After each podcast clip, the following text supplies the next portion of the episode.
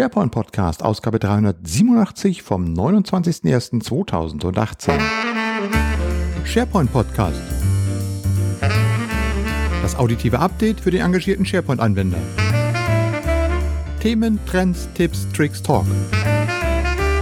Am Mikrofon Michael Greth.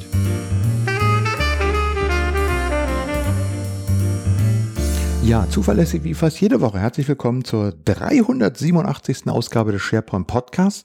Gab es da nicht mal diesen Spruch? Ich habe dir schon 387 Mal gesagt, dass du das und das tun sollst? Mir ist so. Und falls dem so ist, haben wir wieder mal eine spezielle Nummer hier für diesen SharePoint Podcast. Ja, herzlich willkommen. Heute, äh, ihr merkt, die Frequenz dieses Podcasts nimmt in erschreckender Weise zu. Das ist nämlich schon die dritte Ausgabe im Januar. Und auch für die nächsten Monate ist vorherzusehen, dass es mehr Podcasts auf diesem Kanal geben wird. Hat zwei Gründe. Zum einen, ich habe echt Bock darauf, Pod zu casten. Und als zweites, ich habe aber auch viele interessante Gesprächspartner hier schon in der Pipeline, so dass es sich einfach auch lohnt, ähm, wieder zu podcasten. Und ja, das einfach mal so angekündigt. Wie gesagt, heute den ersten. Den nächsten kann ich euch eben auch schon ankündigen. Der wird am siebten zweiten kommen. Und äh, jetzt überlegt mal, was der siebte zweite für ein besonderer Tag ist. Jeder, der länger diesen Podcast hört, wird wissen, was das ist. Und ich kann, nee, mache ich noch nicht. Ich sage noch nicht, was da kommt. Denn heute, heute kommt auch was Tolles. Wir haben einen Interviewpartner dabei. Und der Interviewpartner ist Uli Boddenberg. Den begleiten wir ja schon seit einem Jahr durch seine Consulting-Seminare, die er in Dortmund immer hält. Und ähm, ich habe ihm öfter mal gefragt, sag mal, Uli, kannst du nicht mal Feedback geben? Was diskutiert er eigentlich auf diesen Consulting-Seminaren? Da sind doch diejenigen dabei, die tatsächlich mit SharePoint arbeiten, die mit On-Premise arbeiten. Was sind denn die Themen, die dort diskutiert werden? Und äh, kannst du uns das nicht mal berichten? Es hat ein bisschen gedauert, bis wir das so hingekriegt haben. Heute ist es soweit. Ihr werdet also gleich die fünf Top-Themen hören, die auf Ulis Seminaren diskutiert werden. Und als zweites äh, kommt hinzu, Uli ist ja nun schon ganz lange mit äh, SharePoint beschäftigt und hat während seiner Trainer- und Beraterzeit das ein oder andere Tool gebastelt, was bei ihm so im Regal lagert, um es mal so auszudrücken. Und auch da wollen wir mal das ein oder andere Schätzchen heben und euch bekannt geben. Vielleicht ist ja was darunter, was euch helfen kann, ein Problem zu lösen, was ihr bisher auf dieser SharePoint-Plattform noch nicht habt lösen können. Und auch da wird es gleich das erste Tool geben, das nennt sich nämlich Document Factory. Und die Document Factory tummelt sich in dem Bereich Inhaltstypen, Textbausteine, Vorlagenmanagement. Ähm, so, das kommt gleich, aber bevor wir zum Interview kommen, habe ich äh, ganz schnell mal äh, noch ein paar Tipps für euch. Erstens, die Angebote für die Community habe ich aktualisiert und ich bin da schon wieder auf der Jagd nach Coupons, Rabatten, äh, Freikarten und so weiter. Ich gehe mal ganz kurz durch, was ähm, ansteht. Einmal natürlich Uli Boddenberg, haben wir schon gesagt, der macht auch in diesem Jahr wieder Seminare, Consulting-Seminare, 12.2. bis 15.2. das erste, 12.3. bis 15.3. das zweite, beide in Dortmund. Für beide gibt es 10% Rabatt und ihr findet den entsprechenden Code auf der Angebotsseite, die ich im SharePoint Podcast auf der Webseite sharepointpodcast.de in den Shownotes verlinke. So läuft das hier und läuft. Das zweite Angebot kommt vom Digital Workplace Tech Forum, einer Veranstaltung, die am 21. und 22. Februar in München stattfindet. Erster Tag ist das äh, Workshop-Programm, zweiter Tag das Konferenzprogramm. Und äh, auf diesem Digital Workplace Tech Forum geht es um Erfahrungsaustausch rund um die Integration von Geschäftsprozessen in den Kontext von Digital Workplace Konzepten. Ja, und äh, allein schon aus der Liste derjenigen, die dort vortragen werden, könnt ihr sehen, da ist dabei Allianz, Amadeus, Springer, Rehau und so weiter und so fort, geht es hauptsächlich um Praxisvorträge. Also nicht theoretisieren, sondern zeigen, wie tatsächlich in der Praxis mit diesen Systemen gearbeitet wird und wie die einzelnen Firmen dort ihre Schritte in die digitale Transformation oder im digitalen Workplace umsetzen werden.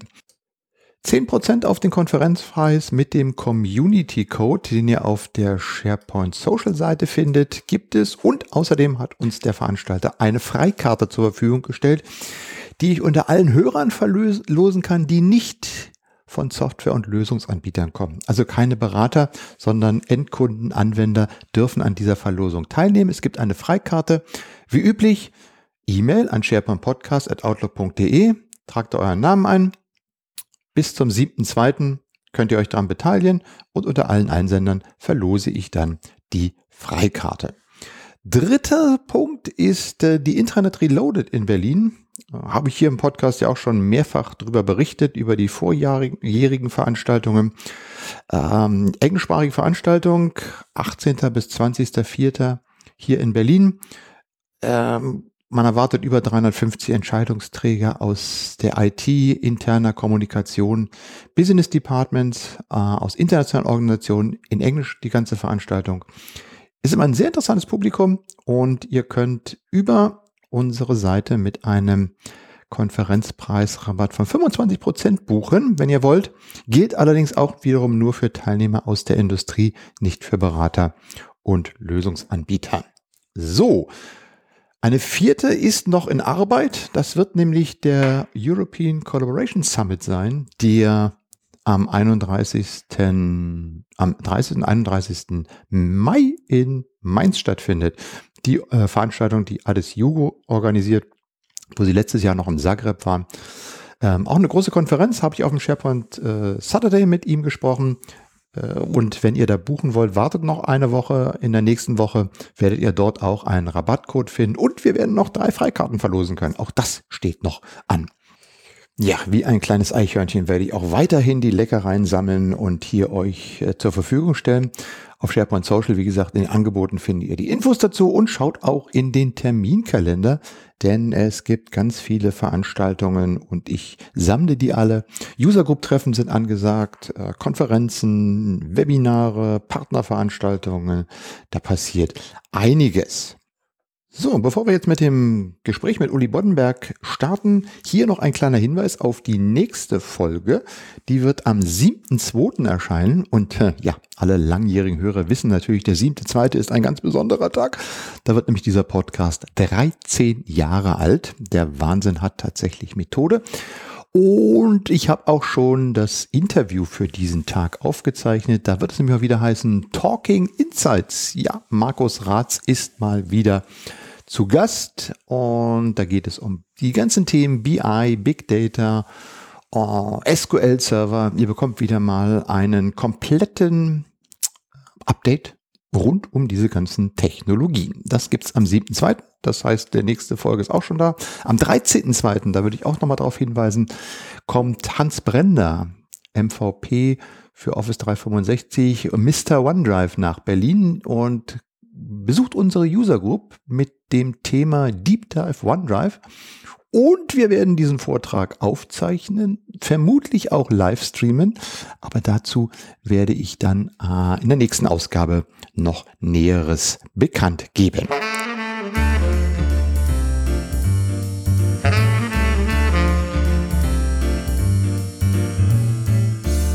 So, und jetzt wieder eine Anmoderation der Weltklasse.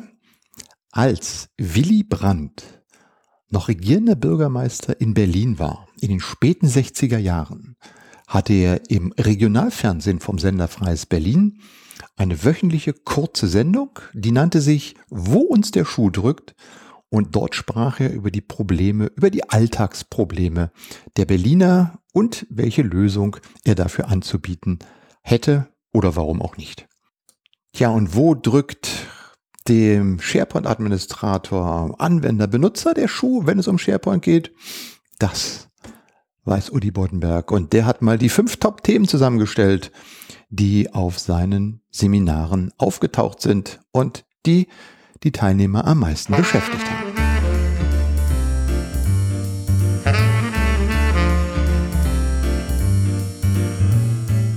Uli Boddenberg Hallo Uli. Hallo ähm, Michael. Ich habe mal ein bisschen in unserem Archiv nachgekramt. Äh, ich hatte dich schon mal im Podcast. Das ist geschlagene fünf Jahre her. Das war nämlich im Februar 2013. Ähm, da hattest du, äh, du bist ja ein bekannter Buchautor, tatsächlich äh, dein Lösungsbuch vorgestellt zum Thema Sch Lösung für SharePoint 2010. Das ist auch schon ein bisschen her, oder? Ja, 2010 ist schon lange her und SharePoint-mäßig ist dann doch relativ viel getan, hat sich relativ viel getan. Und das macht Spaß zu beobachten, wie sich das Produkt weiterentwickelt, obwohl es schon ziemlich weit war zum 2010 stand. Ja, und wir wollen uns ja heute unterhalten. Du hast ja ähm, im letzten Jahr eine ganze Reihe von Seminaren gemacht, deine Consulting-Seminare, äh, so in kleineren Gruppen mit maximal zehn Teilnehmern, die über mehrere Tage gehen und sich äh, komplett mit dem Thema äh, SharePoint-Umsetzung beschäftigen. Das heißt, du bist tatsächlich ganz nah dran an den Menschen, die mit dieser Plattform arbeiten. Und äh, wie sind die Seminare verlaufen? Die Seminare sind also sehr erfreulich verlaufen. Ich mache das ja seit äh, eineinviertel Jahren ungefähr. Wir haben also zehn Seminare summa summarum durchgeführt. Und das ist immer wieder spannend, wie viele unterschiedliche Menschen eigentlich an den Seminaren teilnehmen und sich mit SharePoint beschäftigen. Aber man kann letzten Endes von diesem Lösungscharakter sehen, dass alle doch ähnliche Themen und Fragestellungen umtreiben. Mhm. Und das war ja auch der Anlass, wo ich gesagt habe, Mensch, du könntest ja mal ein Feedback geben. Wir wollen heute mal so die fünf Top-Themen besprechen, die du äh, auf diesen Seminaren erlebt hast. Was waren die Themen, die häufig waren? Vorab mal vielleicht die Frage, ähm, was, was hat dich am positivsten beeindruckt äh, aus, aus den ganzen äh, Seminaren, die du bekommen hast, wo du gesehen hast, äh, man, man ist ja teilweise manchmal kritisch gegenüber der SharePoint-Plattform on-premise und so weiter. Gibt es irgendwas, was du gesagt hast, Mann, das hat mich aber positiv überrascht aus den ganzen äh, Sessions, die du gemacht hast? Also grundsätzlich gilt, dass in sehr vielen Unternehmen, die ich sowohl aus dem Seminar kenne, als auch die ich aus meiner Beratungspraxis kenne, die Leute Lust auf SharePoint haben, wirklich Interesse daran haben, ihre Geschäftsprozesse zu optimieren, SharePoint einzusetzen einzusetzen und vor allem SharePoint richtig einzusetzen. Wenn du mich auf SharePoint in der Vergangenheit ansprichst oder angesprochen hast, ich mache SharePoint ja seit Version 2003, hat sich so die Herangehensweise an SharePoint auch grundlegend gewandelt. Früher war es so, dass SharePoint mehr so als Technikprojekt gesehen worden ist, wie Exchange oder Skype for Business und mittlerweile ist SharePoint da angekommen in der Wahrnehmung auch, wo es hingehört, nämlich, äh, dass es ein großes, kompliziertes Organisationsprojekt ist und die Leute haben einfach Lust drauf, damit zu arbeiten und sich auf die Plattform einzulassen. Mhm. Hat es äh, umgekehrt gefragt auch was gegeben, was dich äh, erschüttert hat, wo du gesagt hast, um Gottes Willen, das hätte ich überhaupt nicht erwartet?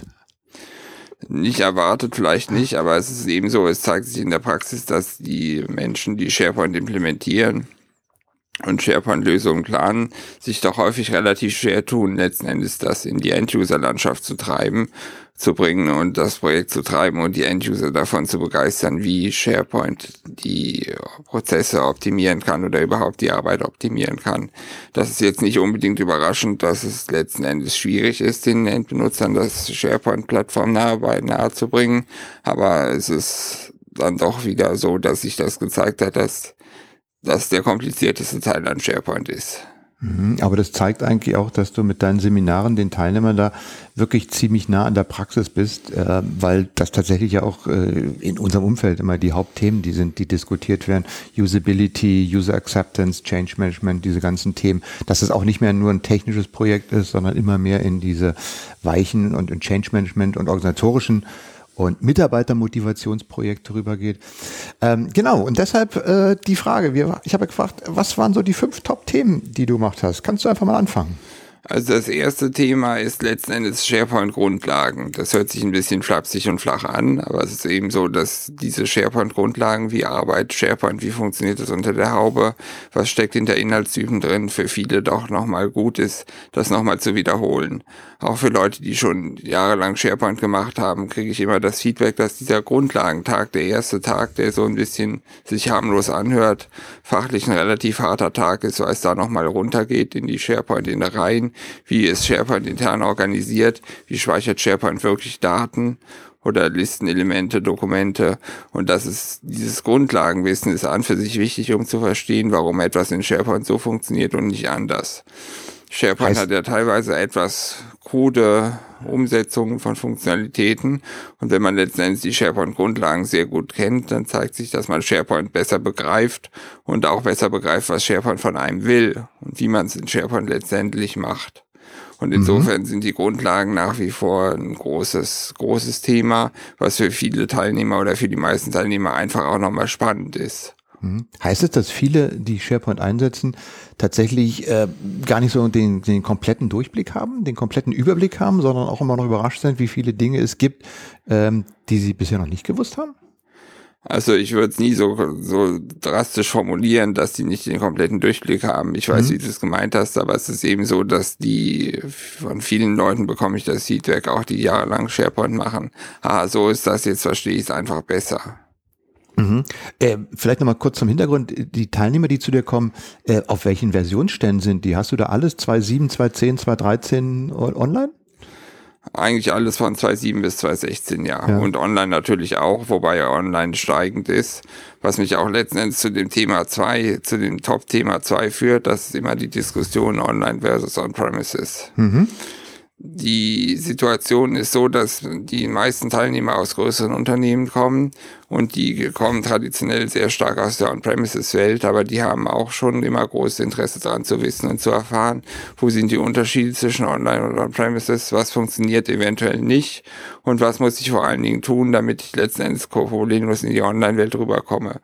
Denn eins ist mal vollkommen klar, wer heute On-Premises implementiert, macht sicher nichts falsch muss sich aber der Aufgabenstellung bewusst sein, dass irgendwann der CIO kommen wird und sagen wird, okay, jetzt machen wir alles on, äh, online und meine Segenswünsche begleiten denjenigen Planer, der das nicht berücksichtigt hat.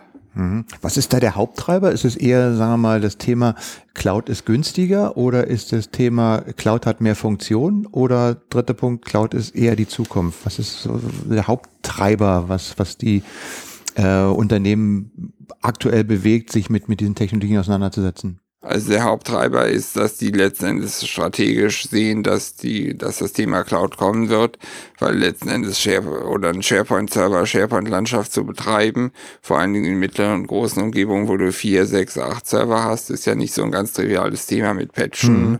und sichern und Verfügbarkeit realisieren oder sicherstellen. Und insofern ist der Treiber da, dass die Cloud letzten Endes diese technische Komplexität zu Microsoft einfach verlagert. Mhm. Das heißt, das du mehr diskutierst. An Funktionen, das mehr an Funktionen ist glaube ich, gar nicht mehr so unbedingt der Treiber, weil das viele Leute so, so direkt nicht sehen. Ja, das heißt, du diskutierst in deinen äh, Seminaren auch stark das Thema Migration. Vielleicht nicht vordergründig als Thema Migration oder nicht vordergründig als Thema an sich, aber es schwingt immer irgendwie damit, wie mache mhm. ich das, wie, wie bereite ich mich richtig vor, was mache ich, damit ich mir nichts verbaue. Genau, das war das war eigentlich das, was ich wollte, dass man praktisch konzeptionell ähm, die Teilnehmer darauf vorbereitet. Also macht nicht das und das falsch, weil dann habt ihr später, wenn ihr tatsächlich mal migrieren wollt, äh, sozusagen das äh, Problem, äh, dass bestimmte Dinge einfach nicht mehr funktionieren oder euch zusätzlich Aufwand verursachen. Ja, man sieht häufig die Situation, ich sehe es häufig in der Kundenlandschaft auch, also bei meinen Projektkunden, dass Lösungen nach wie vor gebaut werden, schön mit serverseitigem Code, was als Lösung vielleicht auch ganz interessant ist oder Vorteile haben kann. Aber wenn man dann fragt, so, und wie stellt ihr euch vor, wenn ihr in zwei, drei Jahren die Aufgabenstellung bekommt, geht in die Cloud, dann fangt ihr bei Null an. Ne? Hm. Okay, dritter Punkt. Der dritte Punkt, der eigentlich der wichtigste Punkt ist, äh, für die Leute, wenn sie aus dem Seminar kommen und in ihre Firmen kommen und das anfangen, die Ideen umzusetzen, ist, wie begeistert man die Benutzer von SharePoint. Mhm. Gerade bei vielen, Fra vielen Fragestellungen, wenn man letztendlich so von dem ursprünglichen, wir schmeißen einfach Daten in SharePoint rein, hinkommt so, wir machen es ein bisschen strukturierter, was auch so Thema Dokumentmanagement betrifft, Wissensmanagement betrifft, dann kommt immer der Einwand, ja, unsere Benutzer machen das aber nicht mit, die wollen ihre Dokumente in Ordnern speichern und mhm. die wollen nichts mit Metadaten zu tun haben und so weiter und so fort. Das sind zwar häufig letzten Endes ähm, Punkte, die vielleicht durchaus unbegründet sind, weil die Benutzer häufig relativ offen auch für Neues sein könnten. Aber trotz alledem ist die große Diskussion immer die, die letzten Endes auch regelmäßig zu einer Diskussion unter den Teilnehmern führt. Wie macht ihr das, eure Benutzer mitzunehmen? Wie ist die Benutzerakzeptanz? Was tut ihr, um die Benutzer zu überzeugen, dass SharePoint einfach für sich eine coole Sache ist und dass der anfängliche Mehraufwand für die Anwender sich schnell zum Positiven äh, umdrehen kann und die Benutzer einfach davon profitieren? Mhm. Denn eins ist mal klar, wir machen SharePoint ja nicht, weil wir SharePoint so gut finden, sondern weil wir Vorteile für das Unternehmen erreichen wollen. Und das bedeutet immer Benutzer mitnehmen. Und ich glaube, dass das der zentrale Punkt ist, den alle umtreibt, die zu mir ins Seminar kommen, dass die irgendwann letztendlich aus dem Seminar rauskommen und dann die Lösung umsetzen müssen und dann eben letztendlich sich immer fragen müssen, wie nehme ich die Benutzer mit. Mhm. Hast, hast du den Stein der Weisen entdeckt? Was ist sozusagen dein Top-Ratschlag, was du sagst, was sie auf jeden Fall machen sollten, um äh, eben die User-Akzeptanz zu steigern? Also ich glaube, leider gibt's den Stein der Weisen nicht und letztendlich wäre man reich und berühmt, wenn man den finden würde. Aber ja. der Punkt ist letzten Endes, dass ich dafür plädiere, immer die ersten Use Cases sehr detailliert mit den Benutzern umzusetzen, sehr genau mit sich mit den Benutzern zu beschäftigen. Und das ist, glaube ich, der einzige Schlüssel zum Erfolg. Mhm. Wenn man sich vorstellt, wie man in SharePoint 2003 Zeitenprojekte gemacht hat, da hat man SharePoint ja als eher technisches Projekt gesehen, was klassisch IT getrieben war, hat ein SharePoint hingestellt und den Leuten gesagt, so, liebe Leute, jetzt ist SharePoint da, jetzt könnt ihr damit arbeiten. Und solche Projekte sind dann einfach nicht oder in den seltensten Fällen erfolgreich. Wenn man auf die Benutzer genau hört, die Use Cases genau baut, den Benutzern letzten Endes äh, so ein Projektraum beispielsweise oder so ein Arbeitsraum, je nachdem wie die, wie der Einstiegs, mhm. Einstiegsziel ist, sehr sorgfältig baut, dann sehen die Benutzer auch, okay, es ist eigentlich letzten Endes ja ganz einfach mit SharePoint zu arbeiten und bringt auch Vorteile. Mhm. Das Musterbeispiel ist ja so. Die Benutzer müssen sich ein bisschen umstellen, in dem, wie sie, wie sie arbeiten, wie sie herangehen. In der klassischen Welt machst du Word auf, holst eine Vorlage, speicherst, wenn du geschrieben hast diese Vorgehensweise ist in SharePoint ein bisschen kompliziert. Also wenn du es so machen würdest, wäre es in SharePoint mhm. kompliziert. In SharePoint gehst du an den Ablageort in die Dokumentbibliothek, sagst, ich möchte ein neues Dokument erstellen und Word weiß schon, wo er speichern soll.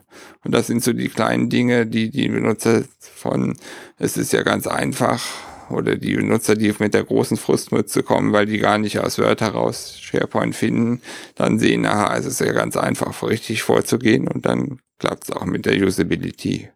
Hm. Das heißt, mit einem Satz zusammengefasst, wenn der Benutzer den echten Mehrwert persönlich in seiner Arbeit erfährt und auch einen richtigen Mehrwert hat, dann ist man auf einem guten Weg. Dann ist man auf dem einzigen Weg, den es gibt, ja. genau. Gut, Nummer vier. Du hast ja, wir haben vorhin fünf Punkte. Was ist äh, der vierte Punkt?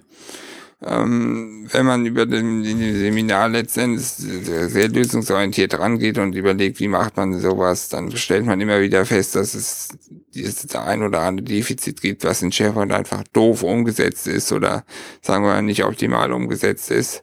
Und ich habe in ja, 15 Jahren SharePoint diverse Tools und äh, kleine Helferlein gebaut. Und da ist es eben so, dass die Teilnehmer mich immer fragen, wie kann ich das bekommen? Wie funktioniert das? Können wir das auch haben? Und warum ist das nicht standardmäßig in SharePoint drin? Das mhm. heißt, dieser Bereich Optimierung durch Apps, durch Add-ins, das spielt immer eine relativ große Rolle so in der Diskussion mit den Teilnehmern.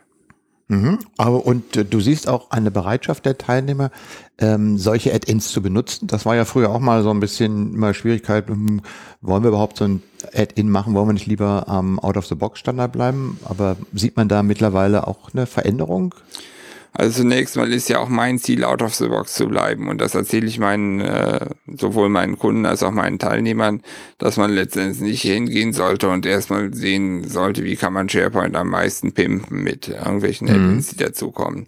Trotz alledem gibt es einfach ein paar Dinge, die in SharePoint einfach wenig optimal, um es mal vorsichtig zu sagen, umgesetzt sind. Und mhm. da gibt, ist die Bereitschaft relativ groß, auch zu sagen, okay, wir suchen da eine Lösung, einfach aus der Erkenntnis heraus, dass man sonst mit der User-Akzeptanz ein Problem haben wird.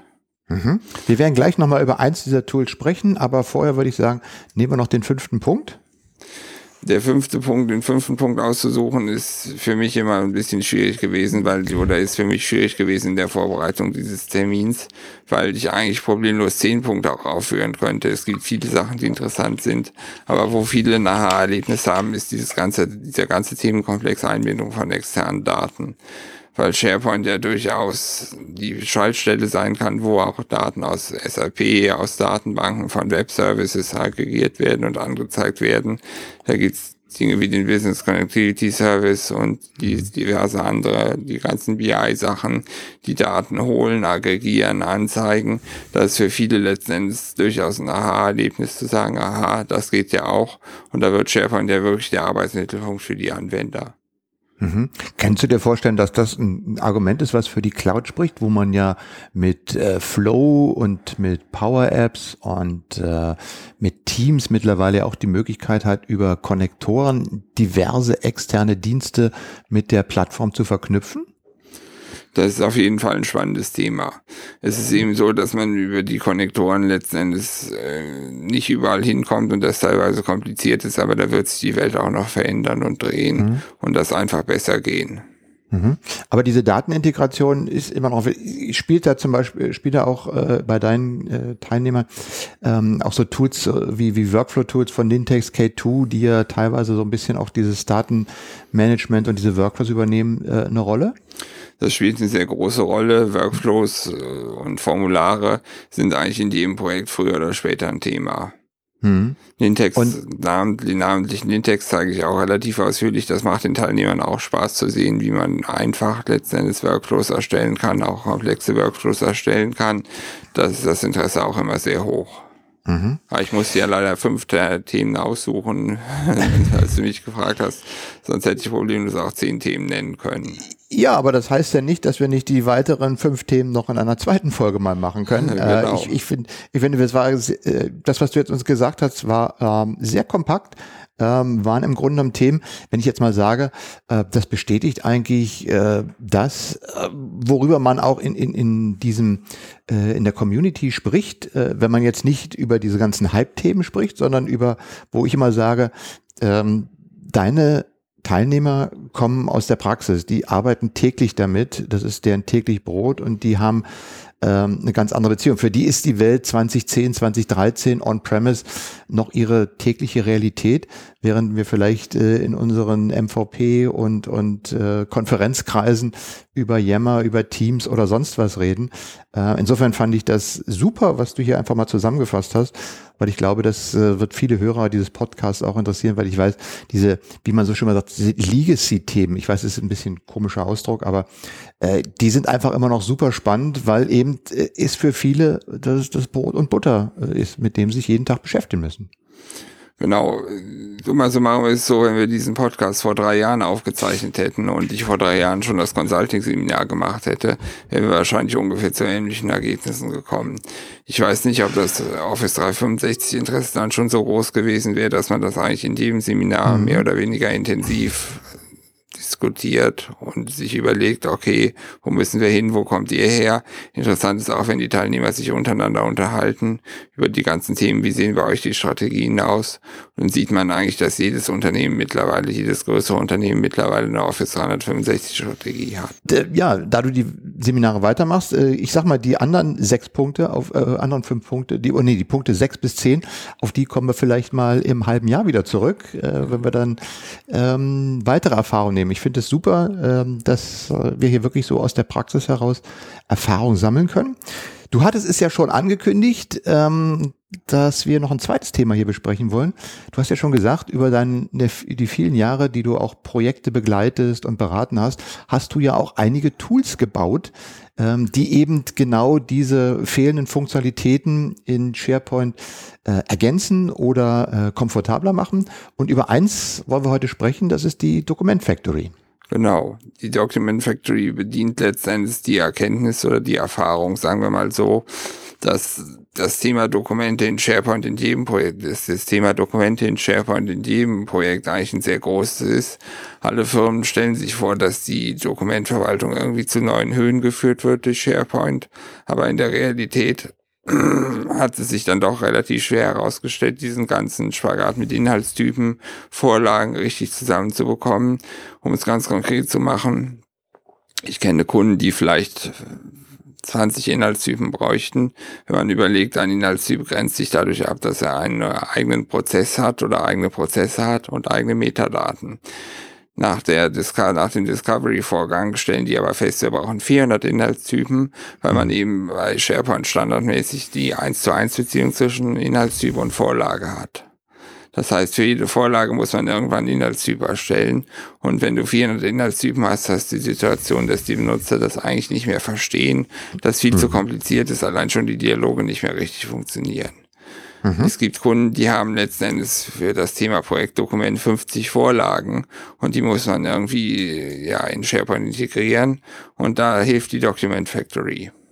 Mhm. Wie sieht das praktisch aus? Hast du jetzt ein spezielles Frontend, ein, ein äh, äh Web-Frontend oder ein Desktop-Frontend? Wie, wie, wie sieht das praktisch aus? Die Document Factory ist ein Provider-hosted App. Also das mhm. heißt, mhm. da läuft kein serverseitiger Code auf SharePoint und man geht einfach in die Dokumentbibliothek, so wie das in SharePoint gehört, sagt aber nicht neues Dokument, sagt, sondern sagt im Ribbon, ich möchte die Document Factory öffnen.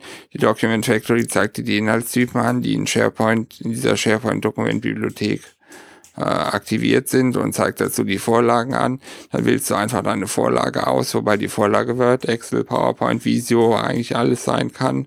Und dann hast du ein neues Dokument erzeugt. Mhm. Das ist der erste Nutzen. Der zweite Nutzen ist, gerade bei Word ist die Document Factory in der Lage, ein paar Dinge abzufragen, Metadaten zu setzen, Word-Felder zu setzen und auch komplette Textbausteine einzufügen. Das mhm. heißt, du kannst dir ein Dokument relativ einfach oder sehr einfach zusammenbauen aus Textbausteinen und das landet einfach in SharePoint an dem richtigen Ablageort. Wenn du möchtest, in der richtigen Dokumentmappe oder Ordner kann direkt in Word geöffnet werden oder in Office Online Server geöffnet werden. Das heißt, du hast eine sehr, sehr stark vereinfachte, sehr stark vereinfachtes Vorlagenhandling. Mhm. Und ich, wenn ich die Beschreibung von dir richtig gelesen habe, kann man auch noch mit externen Daten was kombinieren, ne? Genau, weil die Document Factory sowohl SharePoint-Felder als auch Word-Felder füllen kann, gibt's die Möglichkeit, auch Daten nachzuschlagen, äh, SharePoint-Daten nachzuschlagen, in Datenbanken nachzuschlagen, in SAP nachzuschlagen, um letztendlich einfach möglichst einfach Daten zu füllen. Mhm. Die Daten füllen mache ich äh, bei der Erstellung des Dokuments, also bevor das Dokument erzeugt wird. Denn wir haben in SharePoint ja die Situation, dass wenn ein Dokument erstmal da ist, ist es relativ umständlich, die Metadaten zu pflegen. Mhm. Weil man dann erstmal drei Punkte Dialog, nochmal drei Punkte Dialog Eigenschaften bearbeiten machen muss. Das ist nicht so einfach, wie man sich das vorstellt. Und insofern fragt die Document Factory einfach bei der Erstellung des Dokuments ein paar Dinge ab, ein paar Felder ab und füllt die dann gleich und die Benutzer haben mit den Metadaten eigentlich nie wieder was zu tun. Mhm. Äh, und das, das, ähm, was das auch ist, das heißt, falls man mal die Document Factory nicht mehr benutzen möchte und, und sie deinstalliert, verliert man aber trotzdem nicht die ganzen Daten, die man eingegeben hat. Ne? Das war ja auch, du auch in der Beschreibung mit dran. Also viel sehr wichtig ist mir bei allen meinen Tools, die ich letztendlich zur, sagen wir, Optimierung von SharePoint gemacht habe im Laufe der Zeit, dass man sich nicht abhängig macht von dem Tool. Könnte ja sein, aus irgendwelchen Gründen mag man es nicht mehr oder sagt, wir wollen letztendlich alle Tools rausschmeißen. Die Document Factory erzeugt ganz normale Word-Dokumente, die ganz normale SharePoint-Inhaltstypen zugewiesen mhm. sind. Und wenn man keine Document Factory mehr hat, dann hat man trotzdem alle Dokumente, kann sie nach wie vor benutzen. Die Document Factory spielt nur beim Erstellen des Dokuments eine Rolle. Mhm. So, mit anderen Worten, damit kann man ein äh, gutes Management SharePoint bezogen mit Inhaltstypen, mit äh, Vorlagen, mit Textbausteinen auf der SharePoint-Plattform umsetzen, die auch e-, eben nicht nur mit zwei, drei Vorlagen auskommt, sondern die auch mehrere hundert Vorlagen haben kann. Genau. Zwei Dinge wären vielleicht noch zu erwähnen. Es gibt ja in der Community durchaus die Diskussion, ob man Inhaltstypen überhaupt haben will oder ob man ganz traditionell mit Ordnern sich organisiert. Ich bin der festen Überzeugung, dass man die Inhaltstypen braucht, um seine Ziele zu erreichen. Aber selbst wenn man keine Inhaltstypen verwendet, hat man ja trotzdem das Problem mit den Vorlagen. Umso mehr, mhm. dass man genau eine Vorlage pro Dokumentbibliothek hat. Und auch in solchen Situationen oder auch in solchen Szenarien hilft die Document Factory. Die muss nicht unbedingt vom Inhaltstypen ausgehen. Das macht es perfekter. Aber wenn man sagt, okay, ich habe 400 Dokumente, Entschuldigung, 400 Dokumentvorlagen und ich möchte gerne das optimieren kann und habe aber keine Inhaltstypen oder noch keine Inhaltstypen, kann die Document Factory da auch durchaus mitmachen. Mhm. Der zweite Punkt, der zu nennen ist, ist, die Benutzer lieben ja die Funktionalität, erzeuge ein neues Dokument aus einem bestehenden Dokument. Das heißt, sie gehen hin, klassisch in Word sagen, neu aus bestehenden, was Microsoft ja auch rausgeworfen hat, die Funktionalität mit 2016, mit Word 2016.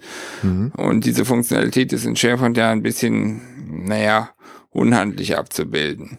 Die Document Factory erweitert das Drei-Punkte-Menü, also das Kontextmenü von Word-Dokumenten und bietet letztendlich auch eine Funktionalität an zu sagen, okay, erzeuge ein neues Dokument aus diesem Dokument, dann geht die Factory auf und kann im besten Fall auch Inhaltstypen und Textbausteine austauschen. Mhm. Ja, nun ist die Document Factory jetzt kein äh, Produkt, was man so als Box aus dem äh, Schrank zieht, sondern du hast zwar ein, ein, ein, ein, ein fertiges Setup, ähm, aber das äh, erfordert immer eine gewisse Implementation beim Kunden. Genau, das, die Document Factory ist eigentlich ein Produkt, wozu ein kleines Projekt gehört, weil man letzten Endes durchaus gut daran tut, nochmal über die Vorlagen und das Vorlagenwesen zu sprechen, um letzten Endes wirklich das Optimum rauszuholen. Mhm. Denn es ist so, dass viele Kunden den Bedarf haben oder die Notwendigkeit haben, bevor sie mit der Document Factory wirklich richtig durchstarten können, nochmal das ganze Vorlagen- und Dokumentwesen zu überarbeiten und gegebenenfalls auch nochmal über die Inhaltstypenstruktur nachzudenken. Insofern ist das immer ein Beratungs, Beratungs ist ja immer ein Beratungsprojekt vorgeschaltet, ein kleines Beratungsprojekt vorgeschaltet, um die Document Factory wirklich zum Erfolg zu machen. Mhm. Und wir haben jetzt ja ein bisschen theoretisch darüber gesprochen. Du hast ein 25-Minuten-Video gemacht, in dem das Ganze mal äh, als Screen-Demo praktisch zu sehen ist, wie die Document Factory funktioniert. Verlinke ich auch in den Shownotes hier auf sharepointpodcast.de. Und äh, diejenigen, die sich für dieses Thema äh, äh Vorlagenmanagement, äh, Inhaltsmanagement interessieren, die sollen sich einfach an dich wenden und ähm, du hast ja noch mehr Tools, wir werden jetzt mal nicht viel verraten, du hast ja noch mehr Tools äh, bei dir in der Pipeline, beziehungsweise so vorliegen. Die werden wir mal in weiteren Podcasts auch mal nach und nach aufarbeiten. Vielleicht ist ja für den einen oder anderen auch was dabei, das eins seiner dringendsten Probleme dann relativ einfach lösen könnte. Das will ich schwer hoffen, dass es dringende Probleme lösen kann. Würde mich freuen.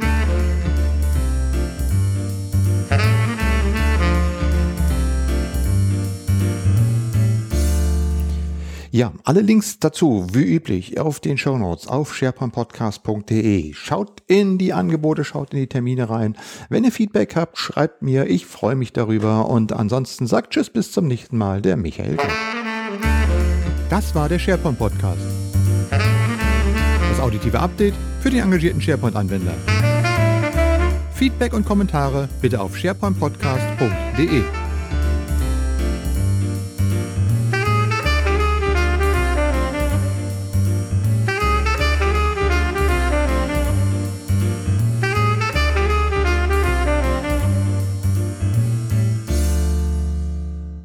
Auf was? Ach, auf Wiedersehen, ja.